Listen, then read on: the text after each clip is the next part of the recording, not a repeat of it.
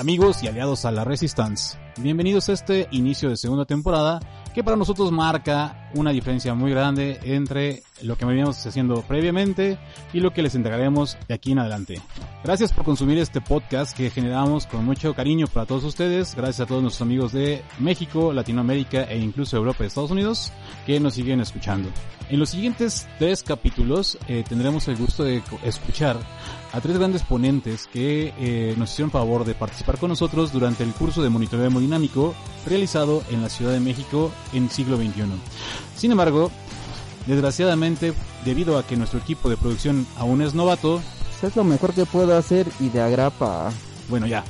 Eh, no tomamos en consideración algunos detalles y la verdad es que la calidad del audio no es la óptima. A pesar de que hemos llevado este archivo a ingenieros de sonido, que evidentemente no eres tú, la. pues aún así hay situaciones en las que no se escucha de manera adecuada, pero sí hemos tratado de editarlo de tal manera de que la información sea de calidad. Así que esperamos que lo disfruten tanto como nosotros haciéndolo.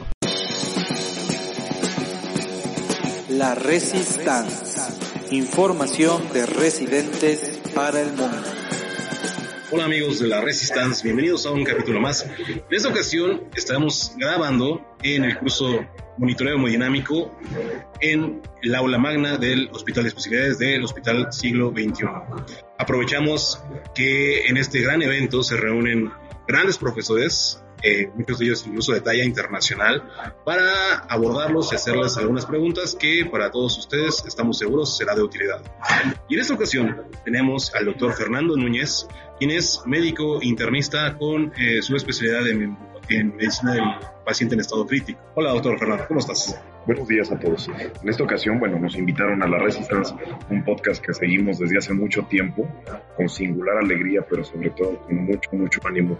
Y tratamos siempre de evidenciarlo en todas las redes sociales disponibles ahí en el norte. Bien, la verdad es que tu tema eh, en particular me parece de gran relevancia, sobre todo para los médicos que estamos en áreas críticas, tanto en urgencias como terapia intensiva y, por qué no, también decirlo a los anestesiólogos, porque hablaste acerca del Primero que nada, ¿qué es el lactato? El ácido láctico al fin del día es un producto de degradación y el lactato es el sustrato que está circulando por nuestras venas. Nosotros, cuando tomamos alcohol, ¿por qué no nos fermentamos? Básicamente porque tenemos la capacidad enzimática para evitar la formación de ácidos lácticos, de tal manera que el lactato es un producto en nosotros los humanos de fermentación en un estado preterminal únicamente. El lactato se descubrió desde 1770 por el doctor Carl Williams Hill. Lo encontró precisamente al probar una leche agria. Con ese sabor ácido encontró precisamente que era un compuesto de degradación y más tarde se dio cuenta que ese mismo producto se encontraba en la sangre y en la carne, por lo cual consideraron un producto de la fermentación y por muchos años fue considerado el malo de la película. Ahora ya sabemos que la historia ha cambiado un poquito. Realmente al lactato lo hemos considerado el malo de la película durante prácticamente toda nuestra formación. Es un hecho que la entrega de guardia, si tú entregabas a un paciente con el lactato elevado, era causante de que dejaran guardado o que dejas trabajos complementarios de investigación o algo. ¿Qué nos puedes decir al respecto de cómo debemos interpretar al lactato elevado? En general, el lactato tenemos que al no utilizarse en una relación 10 a 1 siempre continua, al no utilizarse, se va a mantener en forma latente en la circulación o bien puede entrar a lo que es el ciclo de Cori para ser utilizado posteriormente. Lo que nos debe interesar sobre todo con el lactato es, y será, que es un producto de degradación que se va a elevar solo en estados preterminales de manera grave, pero también debemos de interpretarlo como mm, lo más importante que yo lo diría como un aliado. Vamos a tener eh, la posibilidad de un sustrato energético inmediato para nuestros dos órganos importantes, cerebro y corazón. Eh, en conclusión, eh, el lactato, el lactato puede, puede elevarse por muchas causas, pero las que más frecuentemente podemos interpretar sin estar con datos de hipoperfusión, casi siempre son las, las que les enumero a continuación. Básicamente son cuatro. La primera es la que más vemos en la sepsis. La sepsis es un paciente con un exceso de carga metabólica y carga de glucógeno. Y obviamente también una glicólisis exagerada. Al tener una glicólisis exagerada, lo que vas a tener es incremento del piruvato, y el cual, al no utilizarse a la misma tasa metabólica, vamos a tener un exceso de lactato que se va a utilizar después como sustrato agudo, por así decirlo. Otra situación es una deficiencia relativa de tiamina. Con esa, con esa deficiencia relativa lo que vamos a encontrar básicamente es no utilización en el ciclo de Krebs al paso al acetilcoenzima A. Por eso mismo vamos enfocando eso a la cuestión del, del morica. Y por último, la cuestión de la depuración del clearance. El clearance no lo encontramos este, óptimo, ya sea con una disfunción renal o una disfunción hepática, tendremos a bien un incremento en el lactato de una forma quizá no tan patológica como lo pudiéramos pensar. De aquí que encontramos pacientes con fallas hepáticas asociadas a fármacos, con hiperlactatemia de casi 8, sin datos de gravedad. Ahora bien, durante el ejercicio puede incrementar el lactato hasta 4 o 5 veces, que ello represente también el paciente esté fermentando. Lo único que significa es que el paciente está empleando ese glucógeno extra que tenemos en la circulación por vía del ciclo de Cori. Y eso es que no solamente la el tipo de, la, de lactato, el derivado, de, fin de cuentas, de la glucólisis, es exclusivamente hipoxia.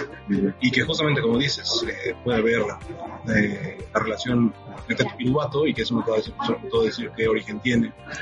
A veces nosotros mismos somos los que generamos esa hiperlactatemia.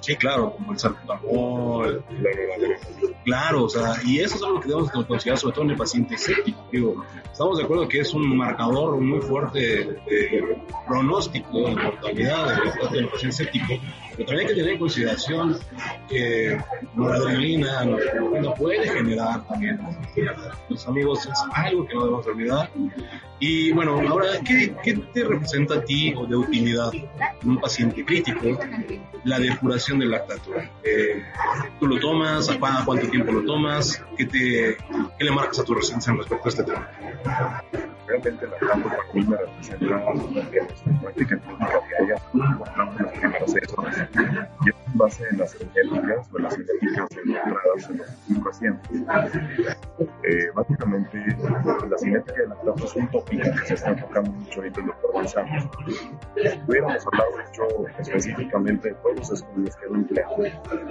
el lactato solo como un marcador bioquímico algunos brazos de labios algunas otras situaciones el Sobriety Sepsis 3 el Sepsis 3 el Sepsis 2 por así decirlo también del doctor Gatino todos esos enfocados específicamente a como un biomarcador ahora bien eh, Microsoft también nos hablaba eh, de la relación que tiene con la microvasculatura eh, comparado comparativamente la microvasculatura, la microcirculación, que es lo que más nos, nos interesa como un marcador indirecto de la clínica. Eh, en su momento, pues, con un, con un high stream de dark field de, los, de las espectrofotometrías, meterle una pistola a la boca a los pacientes sobre todo el costo-beneficio esto. Lo utilizo realmente solamente seis horas, siempre evaluando su cinética las primeras seis horas y nada más. Eh, si no lo tengo, bueno, ya lo sabemos, el, el Andromeda Trail nos dice no pasa nada, seguimos siempre y cuando estés pegadito al paciente. Y lo más importante de todo, sin duda, pues si no lo tienes, no te limites. Eso es bien importante. Es algo que en la mayoría de los hospitales en nuestro país eh, es una realidad y estoy que seguro que, al menos por lo que nos han comentado nuestro público, nuestros escuchas de Latinoamérica, es una realidad prácticamente muchos de los países de Latinoamérica no tenemos muchos recursos. Entonces, eh, yo, yo, vivo dos realidades. En un hospital tengo el lactato todo momento y en el otro hospital no lo tengo. ¿no? Eh, Pero como bien dice, aquí si no lo tienes, vaya, no es una limitante para continuar la reanimación, tienes métodos clínicos para correlacionar eh, pues prácticamente el mismo pronóstico que te va a dar el lactato. En mi caso, nosotros llegamos a utilizar esa depuración eh, a las 6 horas ¿no? como, como, factor pronóstico, sin embargo, así como dices, eh, después de las 6 horas ya no tiene tanta utilidad porque el comportamiento viene siendo prácticamente igual en las siguientes horas. Eh, me gustaría saber, como comentario final, cuáles serían tus recomendaciones público en relación al ácido láctico. Un tópico controversial, la toma de las únicas medidas para evaluar el venta-venta. Eh, sí lo empleamos, claro, cuando tenemos duda de los pacientes, cuando no tenemos otro tipo de venta-venta, cuando tenemos un score es muy superior al lactato para definir hipoperfusión. Y con ello, pues también, ya sea encaminar un mayor monitoreo, o en el último de los casos, una situación de, mar, de mayor marcaje personal.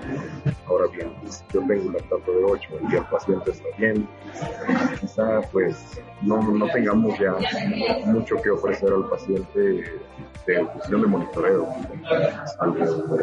Lo que habitualmente hacemos, presión arterial, diuresis, las ventanas del cuerpo. Y pues esto aplica tanto en, en Torreón como en Chintes Bravas, Tlaxcala, ¿no? Entonces, te agradezco habernos este, invitado a este podcast. Yo soy un gran fan de la Resistance y vamos a seguirlos apoyando desde el norte. Muchas gracias, Fernando. Eh, último, nos comentas la forma de contacto en caso que la gente tenga preguntas directas. Eh, si tienes una cuenta de Twitter o un correo. Pues bueno, sí, sí tengo y, por ahí ya, este, ya somos conocidillos por algunos de ustedes. Es arroba el terapio. eh, totalmente eh, sin filtro, identidad digital eh, conflictiva y frontalizada. Que tengan buen día a todos y gracias, Driven. Gracias a ti por ser un sociópata funcional. Así es. Te agradezco mucho la participación, Fer. Y bueno, estamos aquí en el quinto curso de monitoreo hemodinámico en la Ciudad de México. Seguiremos eh, compartiéndoles los datos que podamos adquirir con los grandes ponentes de esta sesión. Gracias por su atención. Recuerda nuestra cuenta de Twitter, arroba la TLX. Nos escuchamos en la próxima edición de La Resistance. Y recuerda, lo único imposible es aquello que no intentas.